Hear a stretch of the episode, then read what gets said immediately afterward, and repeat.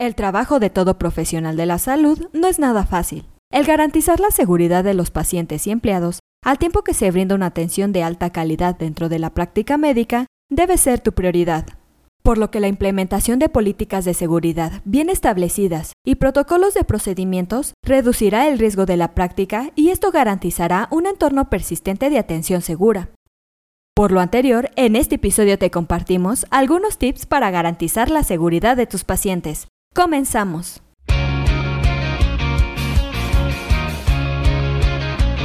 Esto es Asistencia Médico Legal, su empresa de responsabilidad profesional médica, en la cual te damos tips y consejos que te ayudarán a destacarte en el sector salud y evitar cualquier contratiempo con tus pacientes durante el desarrollo de tu profesión. Para evitar riesgos por una mala práctica médica y garantizar la seguridad de tus pacientes, toma en cuenta los siguientes puntos. En primer lugar, pon atención a tus registros y documentación. A menudo se pasa por alto como un factor que impulsa la seguridad del paciente y de los miembros del equipo. La documentación detallada y coherente puede transformar un historial de seguridad eficiente a través de la responsabilidad inherente, la educación y una mayor conciencia. En segundo lugar, toma en cuenta los protocolos en el aire, como lo es la influenza, el COVID, rinovirus, entre otros.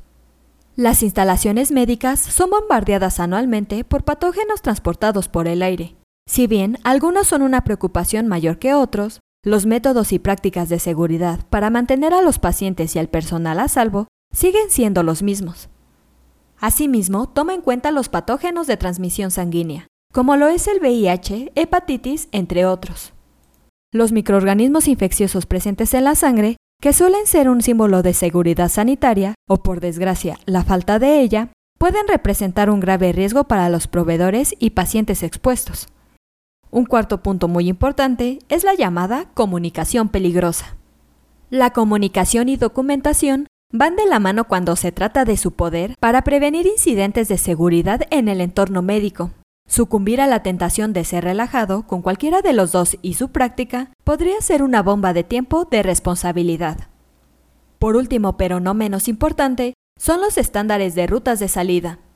Como primer punto, asegúrate de que las rutas de salida sean suficientes para la cantidad de empleados en cualquier espacio ocupado. Asimismo, asegúrate de que hay un diagrama de las rutas de evacuación publicado en un lugar visible. Los accidentes e incidentes se van a producir estadísticamente, pero la implementación de estas pautas y procedimientos te otorgan a ti y a tu personal médico la mejor oportunidad para evitarlos. Para concluir, recuerda lo siguiente, no hacer daño.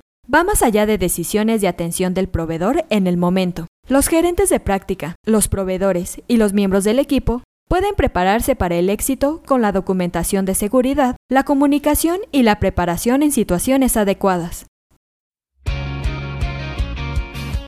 Eso es todo por hoy. Te invito a no perderte nuestros próximos episodios. Y la forma de no perdértelos es suscribiéndote a este podcast desde tu aplicación preferida.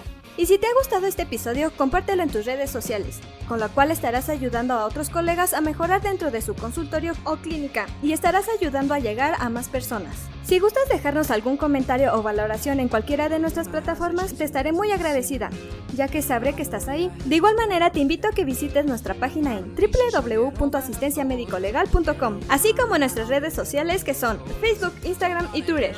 Hasta la próxima. Everybody says that good things never last.